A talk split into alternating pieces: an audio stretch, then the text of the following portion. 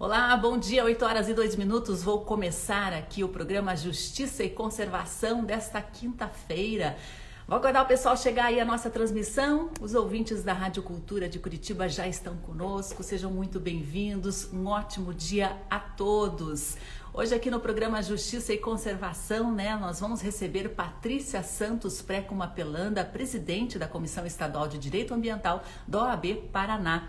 Vamos fazer uma abordagem a respeito da legislação relacionada à biodiversidade, né? Como a advocacia pode contribuir com a conservação e quais são os desafios atuais nesse cenário político em que vivemos, né? Você pode acompanhar aí pela Rádio Cultura de Curitiba, pode acompanhar também pelas redes aqui do Observatório de Justiça e Conservação. Nós estamos por vídeo também pelo arroba Justiça Eco no Instagram e no Facebook. Vou dar as boas-vindas para o pessoal aí que está entrando, sejam todos muito bem-vindos, fiquem à vontade para participar aqui da nossa transmissão. E nesta semana, né, ontem exatamente, comemoramos o aniversário de Roberto Burle Marx, um dos principais paisagistas do mundo do século XX, né? Burle Marx que foi também um pioneiro na defesa da natureza, na conservação da, das espécies nativas aqui do nosso país, né? E o Observatório de Justiça e Conservação preparou um vídeo para prestar uma homenagem a esta grande pessoa, este grande cidadão, não só do Brasil, mas como do mundo. Confira. 4 de agosto de 1909 nascia Roberto Bulemax, um dos principais arquitetos paisagistas do século XX. Seus jardins integraram o movimento modernista brasileiro, onde a vegetação nativa se tornou um ícone de brasilidade.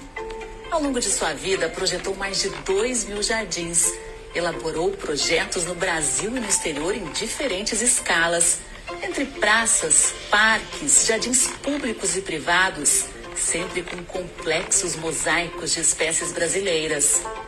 O curioso é que a paixão pela flora nacional surgiu em outro país. A primeira vez que Bulemax viu plantas brasileiras compondo um ambiente foi no Jardim Botânico de Darling, na Alemanha.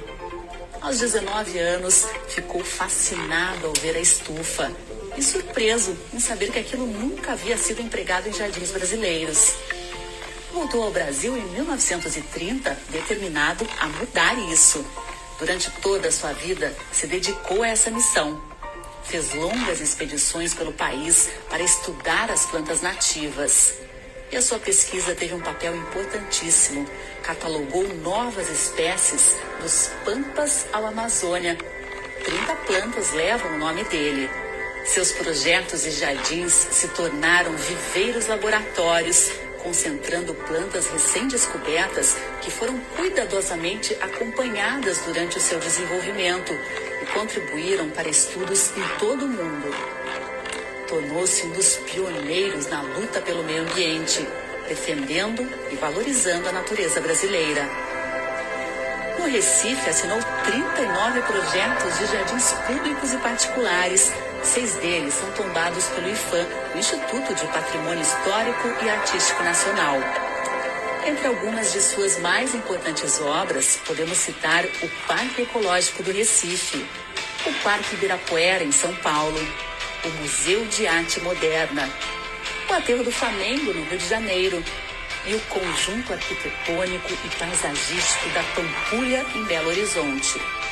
Em Brasília, foi responsável por diversos projetos paisagísticos, como o Eixo Monumental e o Palácio do Itamaraty.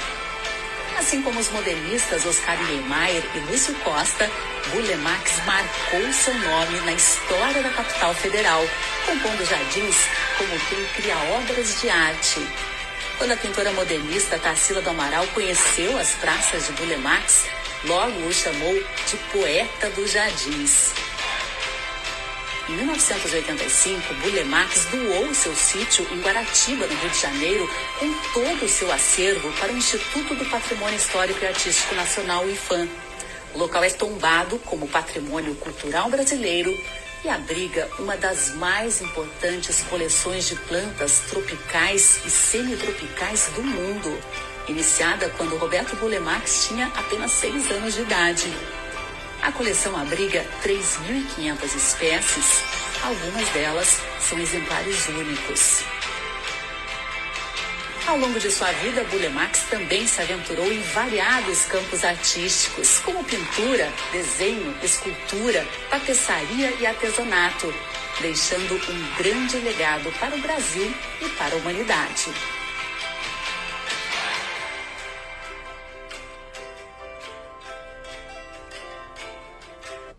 Muito lindo ficou esse vídeo, né? As pessoas não sabem muito bem quem foi Roberto Burle Marx aqui no Brasil, mas esse nome é conhecido no mundo inteiro quando se fala em arquitetura, em paisagismo, em plantas nativas e aplicação, né, desses exemplares eh, brasileiros no paisagismo, né? Burle Marx foi um ícone não só pelas suas descobertas, pelas suas propostas de jardins que mais pareciam poesias, mas ele revolucionou também a arquitetura, né, criando ambientes onde as construções construções de concreto e a vegetação se entrelaçavam, né, que se comunicavam. Hoje em dia a gente vê aí casas, edifícios, praças onde é muito bem separada, né, a parte construída da parte de vegetação. O Lemax fazia questão de deixar tudo muito fluido, tudo muito conversando. Era, era, é, são incríveis as obras, né, os projetos que ele desenvolveu. E o observatório fez questão aí de fazer esta homenagem, né, no dia 4 de agosto, dia de aniversário de Roberto Bulemax, para a gente gente lembrar e reforçar quem foi essa figura, né, que descobriu, né, desbravou aí as nossas matas em busca de novas plantas.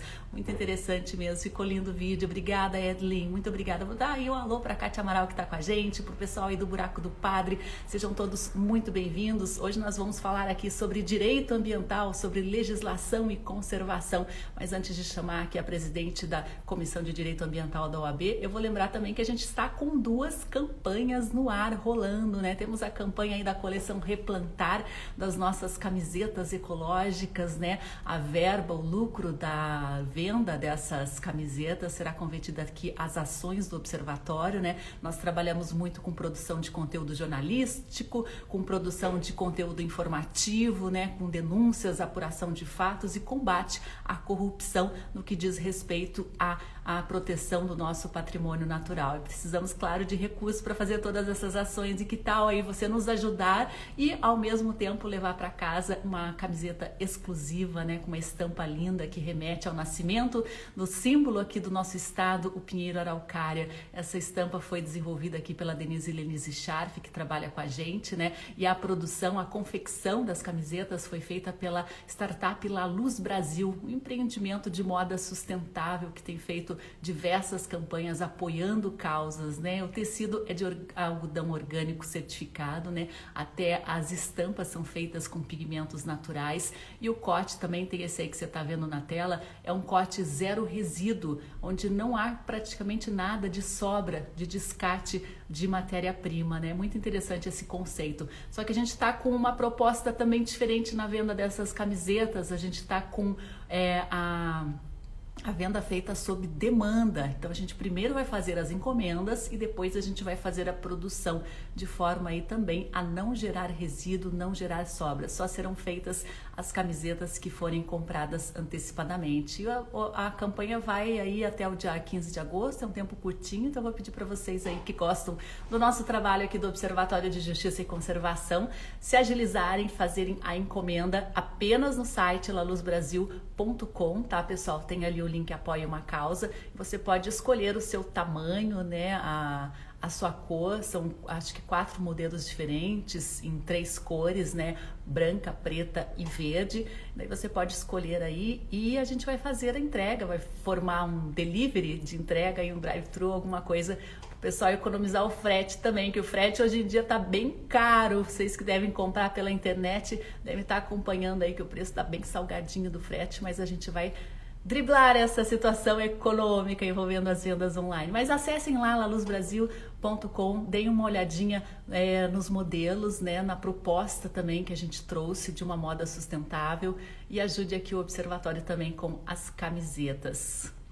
E a gente tem outra campanha também que eu vou dar um recado rapidinho aqui antes de chamar a doutora Patrícia. A gente está com a campanha rolando aí da ave símbolo de Morretes, né? A gente pode escolher o símbolo do município de Morretes, que fica aos pés da Serra do Mar, né? São quatro candidatas na disputa, aves incríveis, lindas e importantíssimas para a nossa Serra do Mar, né? Tem aí o surucuá de barriga amarela, tem o gaturama, bonito lindo, tem a saíra militar, tem o pica-pau de cabeça amarela, lindíssimo, e o tucano de bico preto, essa ave imponente. Então, acesse aí justiçaeco.com.br barra campanha morretes, justiçaeco.com.br barra campanha morretes escolha aí o seu candidato a símbolo né, de Morretes e vote, participe dessa campanha também. A votação não é aberta apenas para os moradores de Morretes, mas para todas as pessoas que são apaixonadas pela natureza, pela grande reserva Mata Atlântica e podem contribuir, né, escolhendo a ave símbolo desse município tão emblemático para o turismo e para a natureza da Mata Atlântica. Essa campanha ela vai até o fim do mês e depois disso, né, essa ave que será escolhida em voto popular simbolizar, simboliz, simbolizará o município de Morretes em seus brasões, uma iniciativa aqui do Observatório de Justiça e Conservação e, e também da Prefeitura do município de Morretes. A Eliane está com a gente aqui. Bom dia, Eliane, seja muito bem-vinda. Já votou? Carolina Fischer também está aqui. Pessoal, votem aí na campanha para a escolha da ave símbolo de Morretes. Muito legal essa campanha. A gente fala tanto né, de notícias negativas, notícias pesadas, né, relacionadas à área ambiental, e também a gente precisa valorizar o que temos de mais belo, de mais especial, que é a nossa ave fauna, nossas espécies nativas, né? Então lá na, no nosso site justiçaeco.com.br barra campanha Morretes você encontra inclusive algumas características dessas espécies e por que elas foram escolhidas para este concurso de ave símbolo de Morretes. Pessoal, eu vou chamar aqui agora para conversar com a gente a doutora Patrícia Santos Précoma Pelanda, ela que é presidente da Comissão Estadual de Direito Ambiental da OAB Paraná. A gente vai conversar um pouquinho a respeito de legislação relacionada à biodiversidade, como a advocacia pode contribuir na conservação, né? Quais são os desafios atuais? A gente viu essa semana aí que foi passou pela Câmara o PL da grilagem, né? E diversos outros projetos de lei estão em tramitação no Congresso, representando retrocessos ambientais seríssimos, né? Vou convidar aqui a doutora Patrícia para entrar com a gente ao vivo e a gente falar um pouquinho sobre esses temas. Vou enviar a solicitação, doutora, é só aceitar Vai falhar um pouquinho o áudio aqui, mas já retomamos ao normal.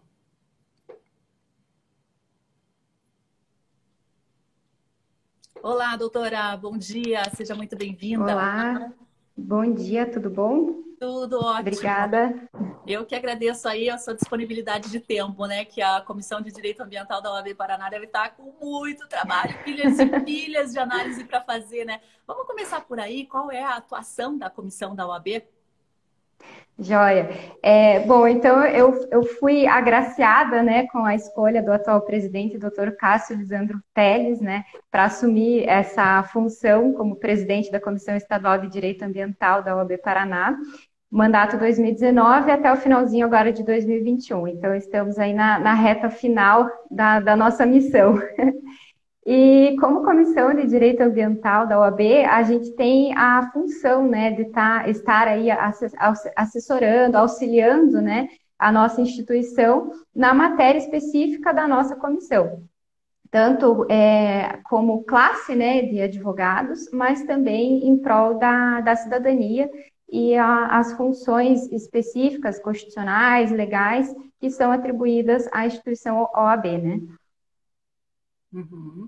E a gente percebe né, que tanto é, em nível estadual quanto em nível é, nacional, né, temos aí algumas alterações significativas na legislação que se relaciona à proteção ambiental, né, doutora Patrícia? Como é que a senhora tem enxergado esse movimento desse governo atual?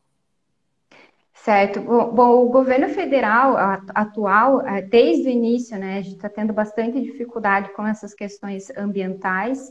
É, e a, OAB até às vezes se sente um pouco de mãos atadas, né? Porque assim, a minha visão como presidente hoje, eu vejo que às vezes a gente acaba que o cidadão é, espera um pouco mais da OAB, um pouco mais do que a gente pode oferecer porque também internamente a gente tem essa questão democrática, que a gente tem que escutar os nossos pares para nos manifestarmos como instituição, né, como OAB. Então, às vezes, o processo de manifestação como instituição é um, um pouco lento. Então, aí acho que a, alguns não, não entendem como, como funciona isso e acaba que gera um pouco de frustração né, nesse aspecto como instituição. Mas a gente tem, tem feito o possível, assim, é como como você bem mencionou, né, nós temos a Comissão Estadual e também temos a, a CONDA, que é a Comissão Nacional de Direito Ambiental do Conselho Federal da OAB. Então, é, quando nós nos manifestamos como OAB Paraná, a gente manifesta o nosso posicionamento como Estado do Paraná. Para a gente nos manifestar como OAB Nacional, como Conselho Federal da OAB, da, da OAB, nós temos que passar por todo esse trâmite interno, né? Repassar a demanda para o Conselho Federal, né? é feito toda uma discussão em plenário para ver qual, qual é o entendimento sobre aquela matéria, né? Do, é, dos conselheiros federais, que representam aí todos os estados dentro da OAB, para daí sair uma, uma manifestação, um posicionamento é, a nível nacional. Então, tudo isso acaba que é um pouco lento e um pouco, de certa forma, burocrática, mas não tem como ser diferente, porque a gente tem que ouvir os demais, né? Não tem como, a, a, alguns temas, não basta só a diretoria sentar, discutir, ah, essa é a posição da OAB, não tem que ser democrático e ouvir todos os conselheiros e todos os estados para ver qual é o pensamento de cada um. É, recentemente, a gente a, foi um trabalho bem árduo até dentro da, da comissão é, estadual aqui da OAB Paraná. A gente começou a fazer uma discussão lá em 2018, né, sobre a, a PL que altera a lei do SNUC, que também é, trata da reabertura da estrada do colono. É, depois de um ano, um ano e meio, mais ou menos, de discussão, a gente conseguiu consolidar um posicionamento como é, comissão estadual né, da, da OAB, no sentido de, de, de, se posicionar contrário né, a, esse, a esse projeto de lei. E agora a gente repassou esse nosso entendimento para a Comissão Nacional. E em breve aí a gente espera que a gente tenha o aval da diretoria do Conselho Federal para repassar esse posicionamento como Conselho Federal da OAB para o Congresso Nacional.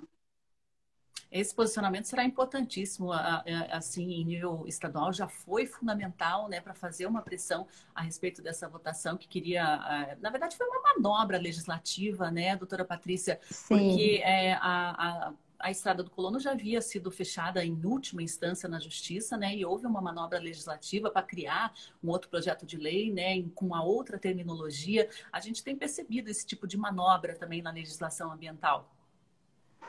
Exato, é, é uma ação civil pública bem antiga, né? Salvo engano, acho que de 1985 que ela foi ajuizada, passou por diversos, é, diversas instâncias né, dentro do Poder Judiciário estava é, para ser decidido no STF e ela se tornou uma decisão que a gente chama juridicamente né, de transitada em julgado, que não, não se cabe mais recurso nem discussão quanto à matéria, então somente o do passado, né, em abril de 2020.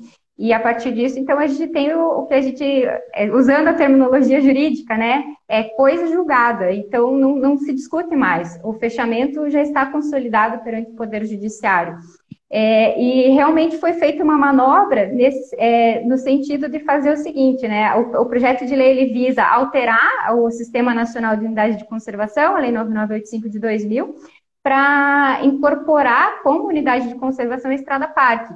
E incorporando essa espécie de unidade de conservação na legislação, eles atrelam essa ideia de reabertura da Estrada do Colono como uma espécie de Estrada Parque. E aí a gente vê que se esse projeto de lei passar, a gente não está falando só da reabertura da Estrada do Colono no Parque Nacional do Iguaçu. A gente está falando de um reflexo que pode ocorrer em toda e qualquer unidade de conservação do Brasil inteiro. De unidade de conservação Estrada Parque numa legislação federal. Então você abre brechas e precedentes para que outras estradas sejam abertas dentro de qualquer unidade de conservação do Brasil.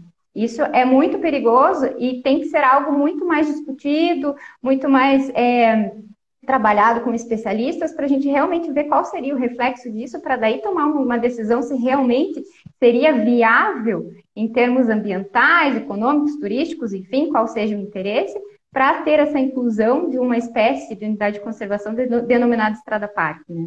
E isso, não, infelizmente, não está sendo feito.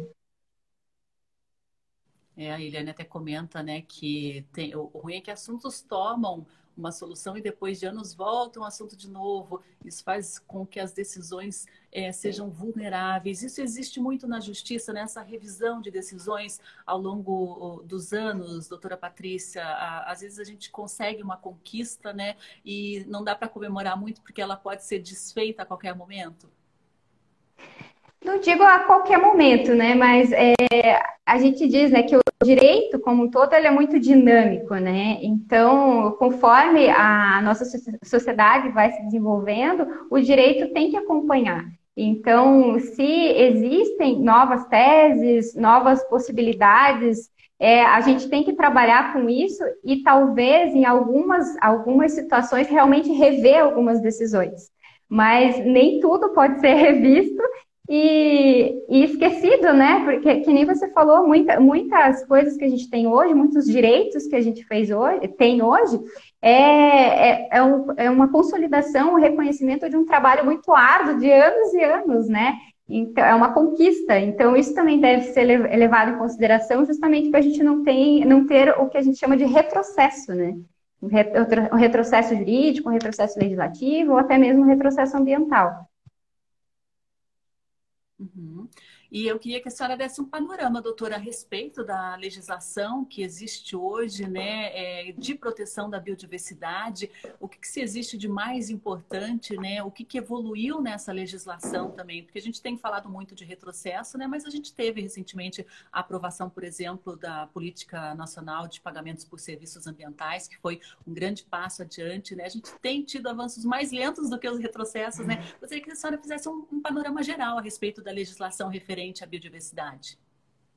Certo. É, em termos de legislação, é, o ordenamento jurídico brasileiro é tido como um, um, dos grandes revolucionários né, nessa, nessa questão ambiental. Eu vejo que o grande problema do nosso país é realmente a, efetiv a efetividade e aplicação dessa, dessa legislação. Né?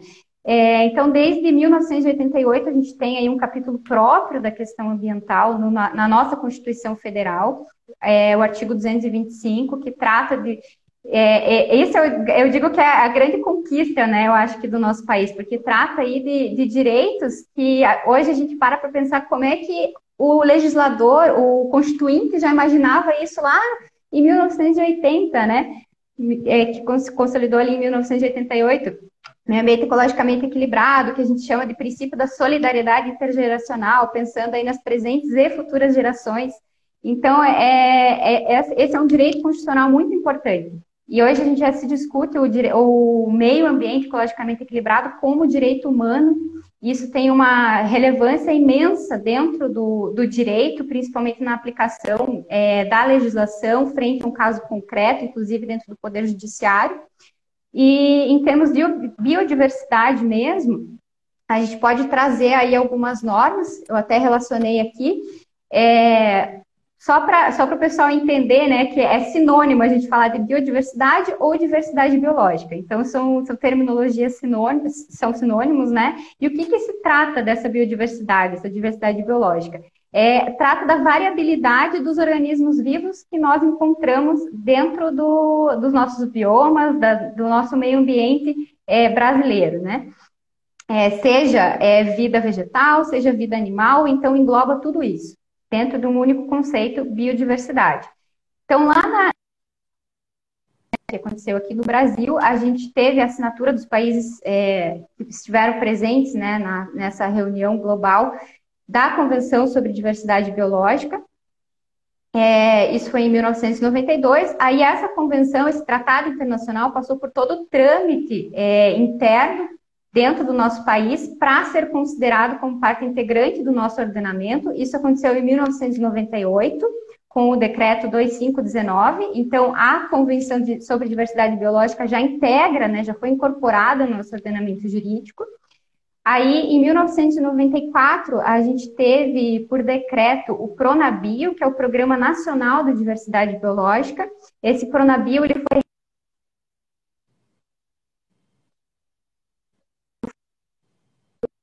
Está travando um pouquinho, doutora.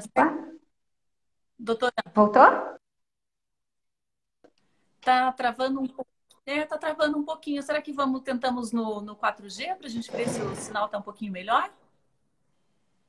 Posso Vamos ver ali se a gente consegue testar no 4G, porque se não ficar travando, né, a gente acaba até perdendo um pouquinho do raciocínio da doutora Patrícia Pelanda doutora Patrícia, né, que é presidente da Comissão de Meio Ambiente da OAB Paraná, né, formada aqui em Direito pela PUC Paraná, advogada, né, mestre em Direito Ambiental pela Universidade do Estado do Amazonas, né, e tem atuado ao longo da sua carreira nas áreas de Direito Ambiental, Direito Agrário, Biossegurança, Direitos Humanos e Direito do Consumidor. Aqui, a doutora Patrícia, a gente vai fazer um teste aqui, que ela estava no Wi-Fi, a gente vai fazer um teste aqui no 4G, para ver se a gente consegue aqui uma transmissão um pouquinho melhor.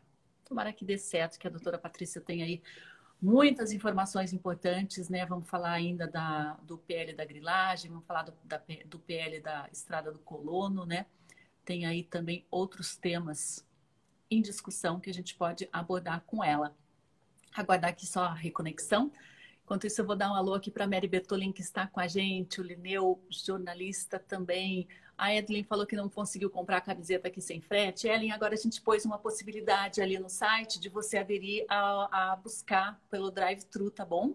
Então, daí já libera do frete que estava um pouquinho salgado. A gente, para toda a região aqui de Curitiba, a gente vai organizar uma entrega. Então, fica bem mais fácil a gente aqui, como observatório, está no centro da cidade, né? Então fica bem estratégico para a gente desenvolver esse sistema de drive-thru. Então, fica um pouquinho mais em conta aí as nossas camisetas lindíssimas da coleção Replantar. Aqui, Pati Pré, como já me deu aqui o sinal para chamá-la novamente. Acho que não deu na primeira, às vezes falha, tá, pessoal? Isso daqui é normal, porque a gente depende aqui da transmissão pelo aplicativo.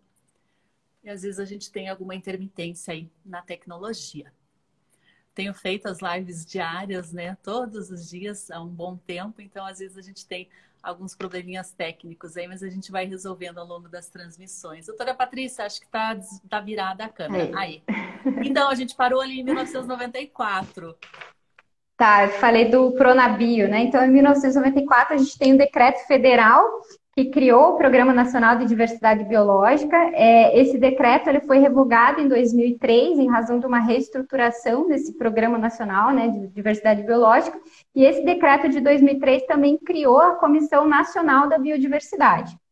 E também temos um decreto de 2002 que, que trata da Política Nacional de Biodiversidade, que traz aí princípios e diretrizes destinados à, à conservação, preservação da diversidade brasileira. É, aí também, sobre a questão da biodiversidade, a gente pode trazer a Lei 13.123 de 2015, que acredito que seja uma das leis mais recentes que tem relação aí com a biodiversidade, que, que traz a, a política de gestão do acesso ao patrimônio genético e conhecimento tradicional associado. Essa lei é, é bem importante, foi uma conquista enorme para para as comunidades tradicionais, né? Especialmente em razão para que a gente chama de, de patrimônio, de bem imaterial, né? Para que esse bem imaterial que a gente tem, que está totalmente relacionado com a questão de culturas e tradições dos povos indígenas e comunidades tradicionais, tenha um reconhecimento e que eles passem a ser remunerados por isso, né? Então, essa lei foi, foi de extrema relevância nesse sentido. É, aí também a gente tem a plataforma brasileira de biodiversidade e serviços ecossistêmicos, que é um grupo de, de cientistas especialistas de diversas áreas que estudam a biodiversidade, fazem análise das espécies e periodicamente eles têm publicado diagnósticos da biodiversidade brasileira. Também é um trabalho bem importante que tem que estar sendo acompanhado. Em termos de, de legislação voltada à biodiversidade, eu creio que são essas as mais importantes, né? É, assim, eu trouxe um aparato legislativo em âmbito federal, mas daí a gente teria alguma, alguma outra legislação específica, né, dos estados, mas daí acho que não, não cabe aqui mencionar, senão a gente iria a manhã inteira falando sobre isso.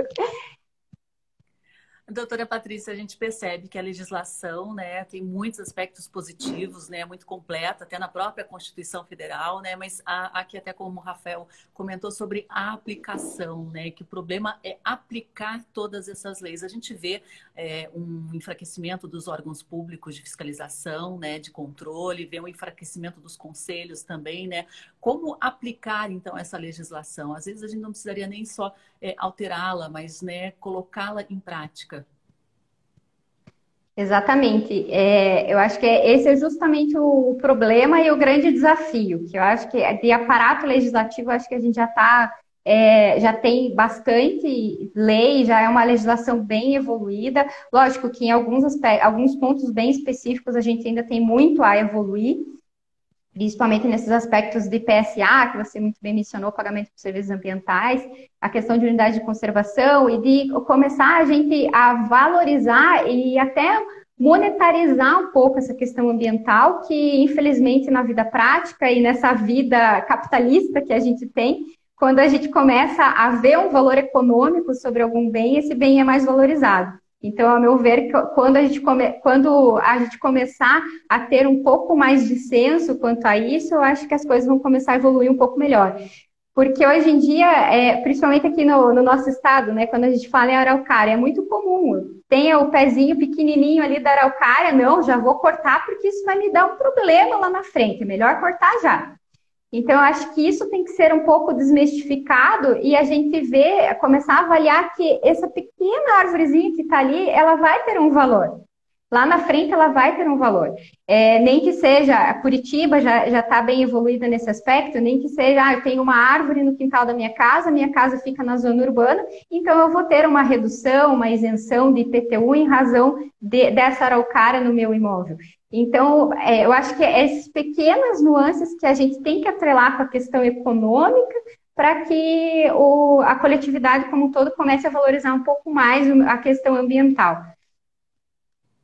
E eu vi aqui pode falar. Uma das minhas fontes, das minhas entrevistadas aqui já falou, né, que a, a editoria do meio ambiente tinha que ir para a editoria de economia nos jornais, nos portais, né, porque tem que falar a linguagem econômica, né, quanto vale a natureza em pé, né, quanto vale uma floresta bem preservada, justamente isso, né, as pessoas precisam entender o valor econômico para de repente valorizar, porque a gente fala tanto, né, do valor por si só, né, na produção aí de ar, de recursos, é, de água limpa, né, as pessoas pessoas não compreendem. Vamos falar então de quanto produzem dinheiro, vamos transformar essa produção de natureza em cifras, né, para ver se as pessoas se convencem mais rapidamente. É até o Jean Guimarães, aqui, diretor do Observatório de Justiça e Conservação, está tá, tá comentando essa questão aí da Estrada do Colono, né, sobre decisões transitadas em julgado, como a Estrada do Colono, não deveriam ser vítimas de PLs de leis casuísticos, como proposto agora pelo deputado Vermelho. Como não gerar insegurança jurídica sobre decisões, né, doutora, que já são definitivas? É, esse é um aspecto bem complexo, né? Porque a gente tem aí o, os três poderes, né? Executivo, legislativo e judiciário, cada um com a sua autonomia, com as suas funções, e acaba que cada, a cada um acaba tendo o seu, seu interesse ali e acaba tendo alguns reflexos negativos para o coletivo. É, e infelizmente é um trabalho de, eu digo, de, de, formiguinha, né? Que a gente tem que ir com cautela, tem que começar a tentar cada um fazer o seu papel, bater na porta do, do seu deputado, do seu senador, para realmente eles no, estar lá nos representando e não representando os seus interesses particulares. E eu acho que isso é um papel de todos, né? Não é só de quem está lá na cúpula, né? E todo mundo tem que se preocupar com isso. E, infelizmente, é só nesse, nesse aspecto, porque é de, de, desse trabalho de formiguinha aí, e a longo prazo, que a gente vai conseguir ter alguns resultados positivos. E, infelizmente, segurança jurídica absoluta a gente não tem, porque se realmente tiver uma alteração legislativa, tem toda uma discussão de, é, de, ordenamento jurídico nesse aspecto, mas não cabe aqui eu, eu falar, porque senão a gente teria se alongar. Mas, infelizmente, se tiver uma alteração legislativa, ela acaba podendo se suplantar uma decisão judicial anterior, né? Então, é, e daí, obviamente, a gente pode, pode rediscutir isso no Poder Judiciário para reverter, mas isso é algo que a gente vai conseguir é, ter uma, um resultado muito a longo prazo, né? Então, esse que é o complicado de tudo isso. E a gente estava falando aqui sobre o peso né, de um posicionamento da OAB, né, da Comissão de Meio Ambiente, contrário à SPL 984, que tenta reabrir uma estrada PAC. Um posicionamento de uma instituição como a OAB, ela tem muito peso também jurídico e tem muito peso legislativo, né, doutora Patrícia? Ah, sim, com certeza. E é um, é um dos papéis né, da, da OAB, só que, é como eu, como eu falei ali no início, né, às vezes a gente vê que o pessoal espera muito mais do que a gente pode oferecer, né? É, porque principalmente a minha função e de todos os membros de comissão, da nossa diretoria, são todas funções voluntárias, né? Então, todo mundo tem seu, seu escritório, o seu ganha-pão, a OAB não paga conta de ninguém. Então, a gente acaba tendo que realmente é, não tem como a gente abraçar tudo, né? Então, a gente acaba selecionando uma demanda ou outra para a gente se aprofundar e conseguir ter algum resultado positivo como instituição. É, a gente às vezes acaba sendo, ficando pessoalmente frustrado em razão disso, porque a gente queria contribuir muito mais e abraçar muito mais causas, mas realmente a gente não tem braço nem fôlego para isso, justamente porque ninguém vive né, da, da OAB, cada um tem seu, seu trabalho à parte, seu escritório, e enfim, não, não dá tempo, realmente não dá tempo, mas a gente tenta fazer o possível. Mas acho que não dá tempo para ninguém que está atuando nessa área ambiental, né? Porque é tanta coisa ao mesmo tempo nesse governo, né? Que a gente fica até às vezes meio atordoado para que lado que a gente vai, por que lado que a gente vai começar, né? A gente está também se sentindo assim como Observatório de Justiça e Conservação. A gente teve inclusive essa semana, né? A aprovação na Câmara do PL da grilagem, né? Que dá um, uma anistia gigantesca a invasores de terra, na, na Amazônia, em outros estados, né, doutora? Esse PL PL da grilagem passou pela Câmara de, uma, de um contexto muito complicado e tende a piorar, inclusive, quando passar pelo Senado, né? Que já tem discussões ali para piorar ainda mais esse PL, né? Como que a senhora está encarando o PL da grilagem, essa tramitação que está cada vez pior aí do ponto de vista da conservação? É, eu acho que esse PL dá para a gente fazer uma, uma analogia, assim, não, não como conteúdo, né, mas o que tem acontecido ali com a, com a PL da alteração do SNUC, né, que as coisas vão acontecendo, às vezes é, acabo colocando em regime de urgência para ver se a coisa flui rapidamente, mas é, o, que, o que, nos resta fazer, né? Eu acho que, que nem eu mencionei ali, ir atrás dos seus deputados e senadores para mostrar que não é bem assim que funcionam as coisas. E eu acho que o Congresso Nacional tem que começar a ouvir mais o coletivo, né? Eles acabam que muitos temas acabam sendo discutidos tão somente dentro do Congresso Nacional. E eu acho que ah, certos temas são tão caros e tão é, tão técnicos até, né, que, que eles, é, os próprios parlamentares não têm essa expertise para discutir certos temas. Então, certos temas como os ambientais, especificamente falando na questão ambiental agora, eu acho que tem que ser passar, passar por audiência pública, ouvir a academia, ouvir cientistas, para daí a gente chegar a uma conclusão efetiva de qual o melhor caminho em termos de alteração legislativa, né? E só que infelizmente isso não vem acontecendo, as coisas estão acontecendo a toque de caixa, aproveitando o momento aí da pandemia e passando só pelo conhecimento do parlamentar. E infelizmente aí a gente acaba pode ter aí, né, o, o resultado de umas legisla de alguma legislação que seja prejudicial e não seja tão eficiente aí na vida prática para todos nós. Em termos jurídicos, como que a gente faz daí para barrar uma legislação abusiva, permissiva, com a grilagem, com o desmatamento, como esse PL da grilagem? É, depois que se aprova no Congresso, é possível reverter, barrar com os mecanismos jurídicos? Sim, sim, sem dúvidas. Assim como aconteceu com é, é o emblemático Código Florestal, né, que a legislação de 2012, é, depois que isso for aprovado, nos resta é, ingressar com inúmeras ações diretas de inconstitucionalidade para tentar frear a, a aplicação né, a, dessa legislação em medidas liminares, para daí ser discutido o mérito e, ao final, a gente tentar a inconstitucionalidade dessa lei. Infelizmente, não tem outro caminho após a aprovação, né? A gente vê aqui em âmbito estadual, no Paraná, né, alguns decretos que foram assinados pelo governador Ratinho Júnior, como o decreto que permitiu o corte da Restinga, acabaram sendo retirados, né, revogados pela pressão popular e pela pressão também de organizações que atuam em prol do meio ambiente e outras organizações, inclusive, que, que, que concordaram o absurdo daquele decreto. A gente tem também essa, essa questão de poder ser revogada uma lei?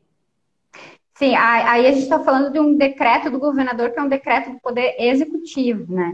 Então é um pouco diferente aí a, a tramitação, porque ele pode, pode revogar, e da mesma forma, uma, uma, uma, uma falar lei em termo abrangente aqui. Uma lei, quando aprovada pelo, congresso, pelo Congresso ou pela sua casa legislativa, também acaba é, passando né, pelo crivo do Poder Executivo para ela ser promulgada. Então, te, realmente tem esses aspectos aí que pode ser barrada antes de efetivamente ser promulgada, mas após a promulgação, infelizmente, só, a gente só consegue discuti-la aí no Poder Judiciário ou mediante alterações legislativas. Também há essa possibilidade. Mas daí tem que ser feita uma nova lei ou um novo decreto, depende aí da, da espécie legislativa que a gente está falando, para fazer uma alteração de algum dispositivo específico daquela lei que já está em trâmite.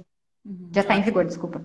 Entendi. Angela Cux, aqui, diretora da Rede ProC, né, fala que não há um interesse em ouvir quem entende. Eliane comenta a respeito dos jogos, do jogo de interesses que existe, todos esses conflitos né, econômicos, é, eleitoreiros, né? É, Agora, a gente percebe uma tramitação de uma lei que vai, né, surge na Câmara, daí vai para o Senado, às vezes volta para a Câmara, volta para o Senado, até chegar à sanção do presidente. Né? É, é, é, uma tramitação que, onde deveria haver discussões, é, aperfeiçoamento dessa lei, né? no caso ali, como a Angela falou, ó, ouvir quem entende, né? mas a gente percebe que Exato. acaba sendo mais um ajuste político, é, um ajuste de interesses internos, do que um ajuste técnico, científico, né, do doutora?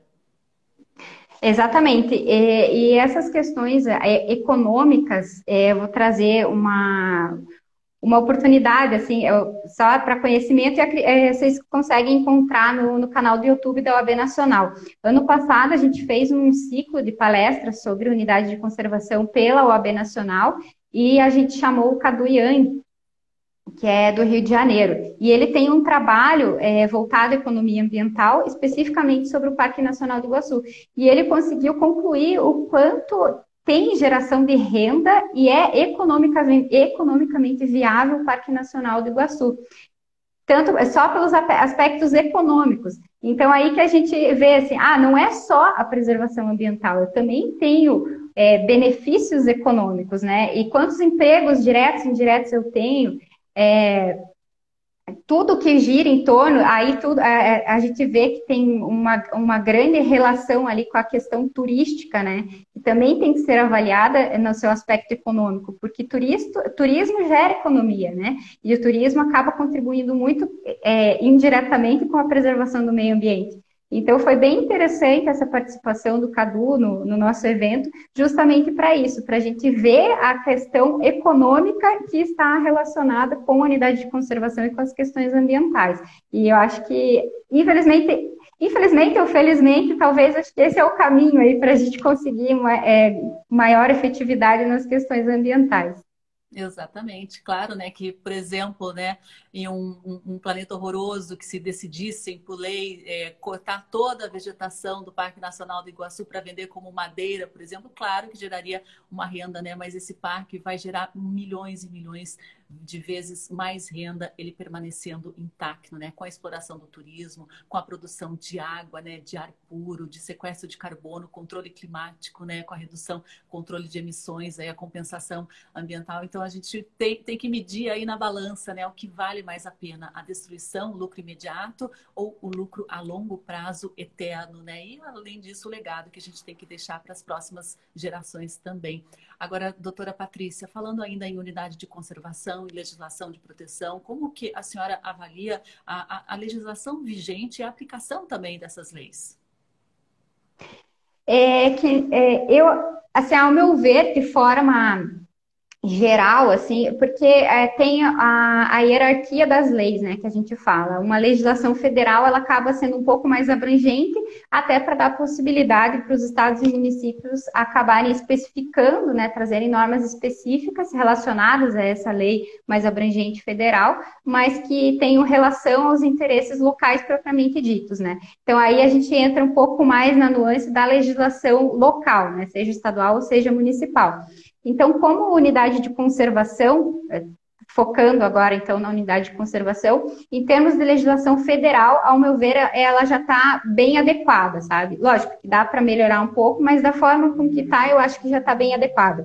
É, mas o que eu vejo, especialmente os municípios, ainda é muito é, é, como é que posso dizer? Ainda tem muito a evoluir, sabe? São pouquíssimos municípios que valorizam essas questões. É, por exemplo, é, trazer, puxar um pouco aqui a, a sardinha para Curitiba, né? Curitiba até que tem uma legislação é, bem avançada nesses aspectos. Tem a legislação que cria as RPPNs, né? As reservas de patrimônio natural, que tem o seu aspecto privado, tanto que a gente já tem. É, é, eu, não, eu, não, me recordo exatamente quantas, quantas RPPN, é, RPPNMs a gente tem na cidade de Curitiba, mas recentemente tá os.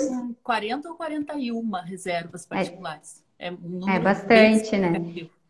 E recentemente já teve é, muitos proprietários dessas reservas que foram remunerados né, em razão da existência delas, é, só que é uma, é uma situação que ocorre em Curitiba. Você olha para os municípios, inclusive da região metropolitana, não, não existe legislação quanto a isso.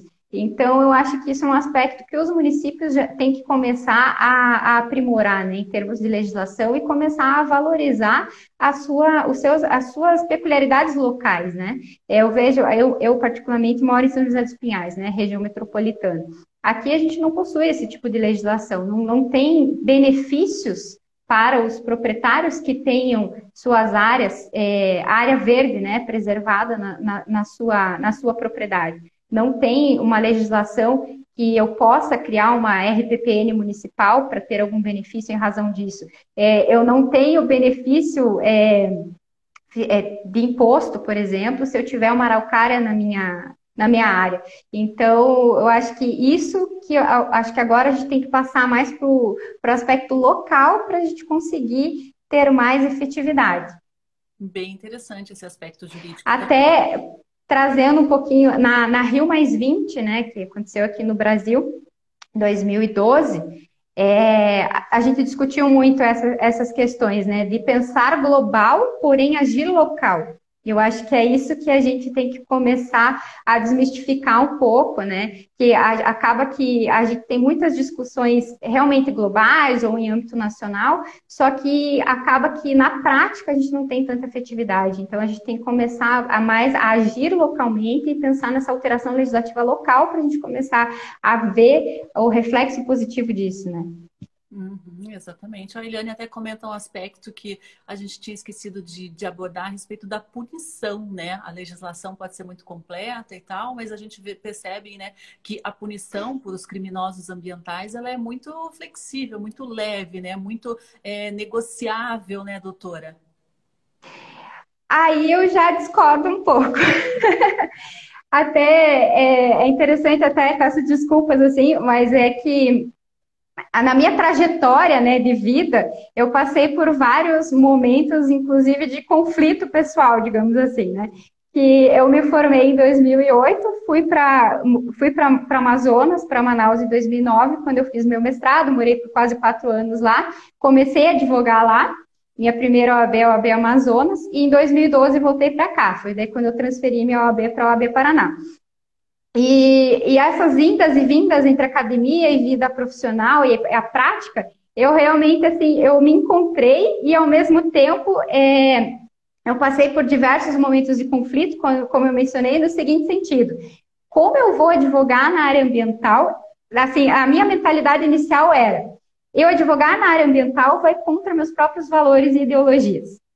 Eu achava que advogando na área ambiental eu, eu teria que defender os infratores, os criminosos.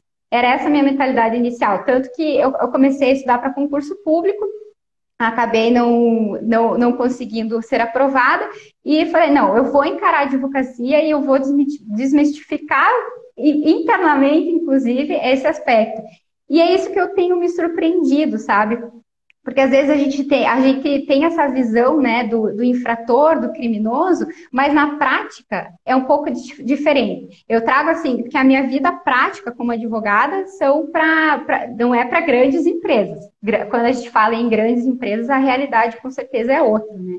Mas assim, o, a gente verifica que muitos infratores ou criminosos ambientais acabam que são pessoas humildes, são, pessoa, são pessoas da zona rural que simplesmente é, foram replicando hábitos dos seus antecedentes, então não sabem que esses hábitos são ilegais, são irregulares e acabam sendo punidos por aí, por, e diante disso, sabe? Então, acho que esses aspectos a gente tem que levar um pouquinho em consideração quanto a essa aplicação e, e não dá para realmente generalizar, assim, a, a lei é muito, muito branda, etc. Tem alguns aspectos que a lei, eu acho que é até punitiva demais para a situação prática que realmente acontece, sabe? E eu acho que daí aí a gente entra um pouco na questão de educação ambiental, que realmente assim essas pessoas é, simples, né, que eu mencionei aí, é, às vezes acabam é, infringindo a lei por realmente por desconhecimento, não por uma fé. Então, acho que tudo isso a gente tem que ponderar um pouquinho. Lógico que não é passar a mão na cabeça daquela pessoa e vamos deixar passar. Não, fez errado, ok, então vamos, vai, vai, ter, vai ter que ser punido, vai ter que cumprir a sua pena, a sua pena, né? Mas eu acho que tem que ter uma certa proporcionalidade e razoabilidade na aplicação dessa pena, né? Então, essas, é, é, é bem complexa a, aplicação prática né, da, da, questão ambiental e da própria advocacia ambiental. E é algo que a gente está, assim, engatinhando. E aos poucos que a gente vai percebendo essas nuances e aprimorando as, as situações, né? Tanto que na prática hoje, o que, que eu vejo com advogado ambiental, a gente tem que acabar investindo muito mais é, no diálogo, pensando inclusive numa conciliação para ver, pra, lógico, para aplicar, para ter essa penalização, mas de uma forma conciliatória, que é muito mais, traz muito mais benefícios, inclusive, para o meio ambiente, do que uma ação judicial. Porque uma ação judicial vai demorar aí 10, 12 anos para eu ter um resultado, e dependendo do dano ambiental, já não se tem mais uma efetividade prática. Então, acho que todos esses aspectos têm que ser considerados também. Uhum. É, eu já estava numa visão um pouco mais macro, né? Pensando no, no map biomas, aí naqueles 13 mil hectares devastados ao longo do ano, né? 99% deles foram casos de desmatamento ilegal. A gente não vê punição para esses desmatadores em larga escala. Ele já me remete também àquela questão envolvendo a Vale do Rio Doce, né? Que até hoje está em tramitando na justiça aquela ação, famílias inteiras, né, uma população inteira foi dizimada, né? Então a gente vê que em, em aspectos é, grandes né, do nosso país uma certa impunidade, né? A Edlin até falou, né, é que é um dilema de todos nós advogados conservacionistas, né? O que você falou aí realmente, às vezes, será que vou ter que defender o lado errado da história, né? Mas acho que é muito além de defender, é fazer a lei ser aplicada, né? A função da, da Exato. E assim, o que eu, o que eu procuro fazer, assim, como função é, social, e não só função social, até, até eu separei aqui o Código de Ética da OAB, né, que é um, uma, a Resolução 2 de 2015 do Conselho Federal da OAB, no artigo 2 ele traz os deveres do advogado, né?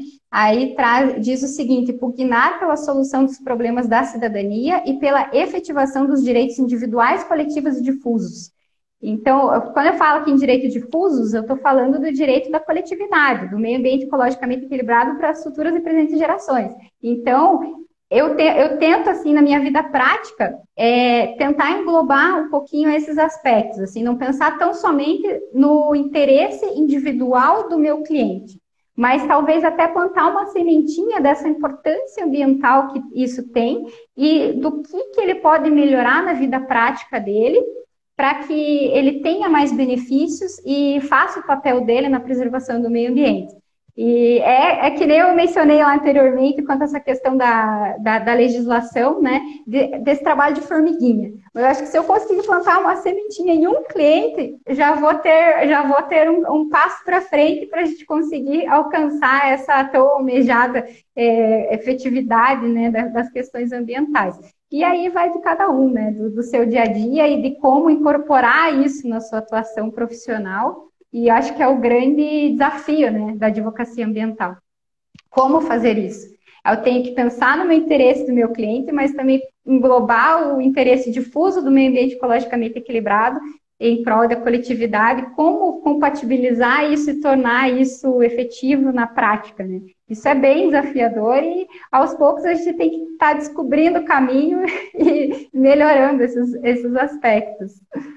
E doutora Patrícia, os clientes quando te abordam, eles vêm com, com, com que tipo de abordagem? Assim, ai, tomei uma multa, me livra disso. Como é que eles chegam até você? É, normalmente o cliente chega aqui e não, não quer pagar multa, né? Mas tem situações que eu falo, olha, não, não tenho que contestar. O, a infração ocorreu, o crime ocorreu, o que a gente pode tentar é fazer um acordo no âmbito criminal, fazer uma transação penal, aí pensar em, ah, você vai comprar 150 mudas para doar para o horto municipal, é, ou você, você tem uma área que está desmatada, então vamos revitalizá-la para compensar o dano que você fez. Mas, assim, realmente, aí é uma questão de diálogo com o cliente para você mostrar que ele, ele fez errado, não vai ter como escapar e tentar, é, tentar com que a penalização seja é, menos onerosa possível para ele, mas que também tenha um reflexo positivo em termos de reparação de dano.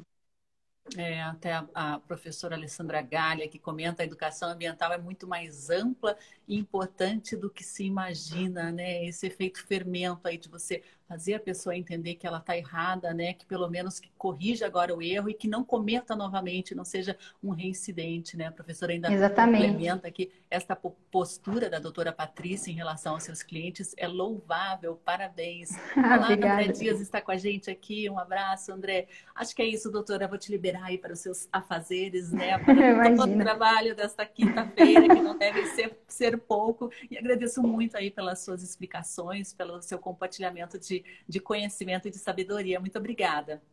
Imagina, eu que agradeço a oportunidade, a abertura de espaço aí para estar tá falando um pouquinho da advocacia ambiental, um pouco da Comissão Estadual de Direito Ambiental e agradeço aí a todos os colegas que estão ouvindo e espero ter contribuído de alguma forma aí para as discussões e reflexões quanto ao tema. Aí, Simone está retribuindo. Bom dia a todos, bom dia a todos. Lembrando, né, que as nossas lives, todas as nossas entrevistas, elas ficam é, arquivadas, armazenadas no nosso IGTV aqui, também no nosso Facebook, né? A gente tem trazido fontes, instituições de, de renome to, de todo o país, né? Essa semana aí foi muito rica a discussão a respeito da, do direito ambiental também é, relacionado aos animais.